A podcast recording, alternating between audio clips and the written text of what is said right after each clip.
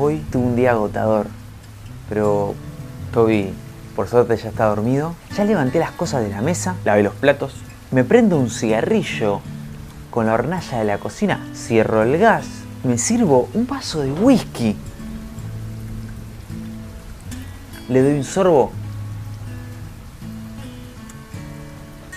antes de apoyarlo en la mesa. Ah, y ahora estoy listo para ver una peli. Dejo el cigarrillo en la ranura del cenicero, voy a mi colección de películas y elijo una de Johnny Toe llamada The Mission. Me encanta Johnny Toe.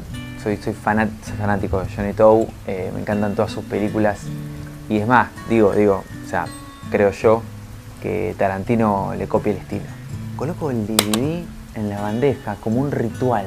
Agarro el control remoto, ya en el aprieto play. Arranca el film y cambio el control remoto por el cigarrillo que le pego. Una onda pitada larga. sale ese humo. Mientras vuela el humo en el aire, voy sintiendo la música de cómo arranca la película, me, engancho con la película desde el principio como les dije, soy fanático de, Johnny Toe. no puedo creer lo joven que está Alan Sweat. Suelo, hablar, solo hablar solo, pero no, no es que esté, no esté loco. No, no. La, verdad que no, me avergüenza hacerlo. A ver, no lo hago en público, pero me, gusta hacerlo, me gusta, me gusta comentarme las cosas que me parecen interesantes. Ahora que lo recuerdo, creo que empecé a hacer esto de, de hablar conmigo mismo unos años después de que Zoe falleció. Toby, Toby apenas tenía un año. La verdad que ser viudo y padre en estos tiempos eh, es bastante difícil. Con orgullo siento que, lo llevo bastante bien. Trabajo de noche, por ende aprovecho todo el día para estar con mi hijo. Y cuando me voy a trabajar, mi mamá es la que se hace cargo. Bueno, hacerse cargo es mucho decir, ya que antes de salir al trabajo lo dejo a Toby bañado, comido y en la cama, listo para dormir y por lo tanto mi mamá duerme también hasta que yo regreso a las 8 de la mañana. Hoy de franco y la verdad no voy a salir a ningún lado. Y no, lo digo por Toby, ¿eh? él no, es ningún cepo, no me, no, no, no, no me deja atado. Pero la verdad, que, la verdad que no tengo amigos. No, no soy antisocial. Eh, es más, la verdad que caigo bastante bien a la gente. Pero tener amigos implica otra cosa. ¿Eh? Implica otra cosa. Hay que, estar pendiente de ellos, hay que, hay que juntarse, hay que llamarlos, etcétera, etcétera, etcétera. Y la verdad que en este momento me encanta estar en mi casa. más, escuchen, en la noche tormentosa y lluviosa como hoy, en el cuarto, Toby tiene mucho miedo. Se encuentra acurrucado en la cama, mirando fijo a las cortinas que se mueven levemente. Las cortinas de Ben 10, de la misma caricatura que lleva estampado su pijama. Cada tanto un rayo proyecta unas sombras grandes, gigantes, por todo el cuarto, las sombras de unas ramas de árboles que parecieran tentáculos que reptan por toda la habitación. Gira la cabeza Toby y se encuentra de nuevo con ese maldito payaso inflable. Esos payasos que, que están para que le pegues y vuelven. Ese payaso parece que lo mirara fijo los ojos, el payaso, con esos dientes cuadrados. Al lado del payaso placar. El cielo ruge, el relámpago lanza un esplendor, haciendo más macabro el muñeco. Las gotas de agua azotan el cristal enmarcado de forma continua. Toby pretende dormir, pero no lo puede lograr. Él no quiere molestar a su papá, pero realmente falta muy poco para que se largue a llorar de miedo. Vuelve a tronar el cielo. En ese momento, el niño dirige su mirada hacia la ventana. Es en ese momento el cuarto oscuro es iluminado y una figura extraña se mueve atrás de la cortina. Y en este caso no son las ramas de un árbol, es una silueta de cuerpo entero. Toby comienza a temblar, respira fuerte se arma de valor. Agarra la cobija y las sábanas y la desprende de su cuerpo y apoya los pies en el suelo. Toby avanza al cuarto con un paso sigiloso pie y luego otro pie. Piensa unos segundos y con suma cautela corre la cortina de la ventana. en el mismo momento que impacta un rayo. Esa descarga de luz alumbra a una extraña criatura que está del otro lado.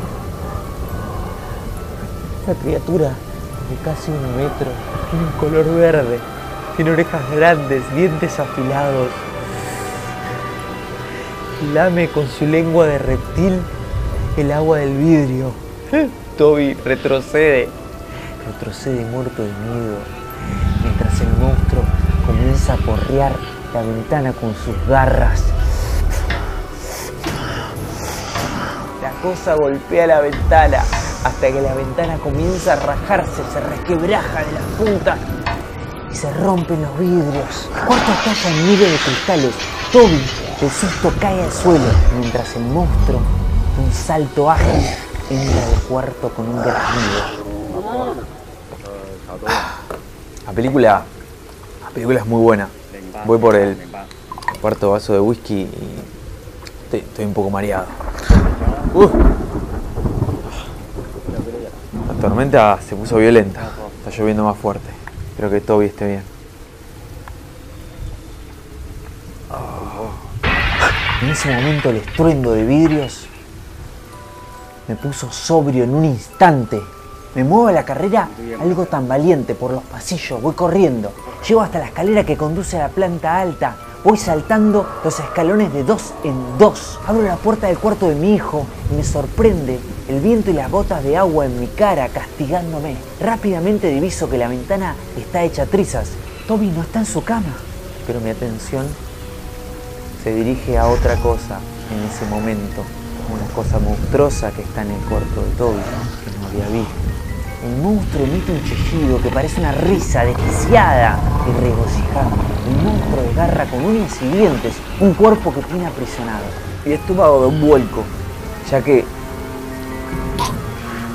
lo que diviso es a Toby siendo mutilado debajo de este monstruo en la oscuridad. Todo el alcohol que ingerí da un vuelco en mi estómago y comienzo a vomitar. El pequeño monstruo se encontraba divertido desgarrando lo que parecía un cuerpo, pero no era un cuerpo. Era el payaso inflable. Hasta que de repente el cuarto irrumpió el papá de Tobías.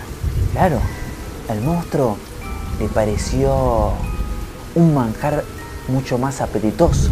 Más aún al ver cómo este se desplomaba, como regalándose en bandeja. Toby cubre con su pequeña manito su boca para no gritar. Las lágrimas le recorren, le recorren sus mejillas, escondido en el placar, espiando por una de las endijas la puerta. Se alcanza a distinguir a su payaso despedazado en el piso y un par de piernas, que parecen las de su padre, tendidas en el suelo. Ve que estas empiezan a estremecer, a patalear y escuchar los sonidos culturales horribles. Cuando de repente mira hacia el piso y ve que se acerca un charco de líquido rojo. No puede más de miedo comienza a orinarse los pantalones. Y si bien Toby estaba muy bien escondido adentro del placar, este monstruo podía olfatear el pantalón todo orinado de Toby. El monstruo dirigió sus ojos al placar a donde estaría su próxima víctima, Toby, Raúl Hogar.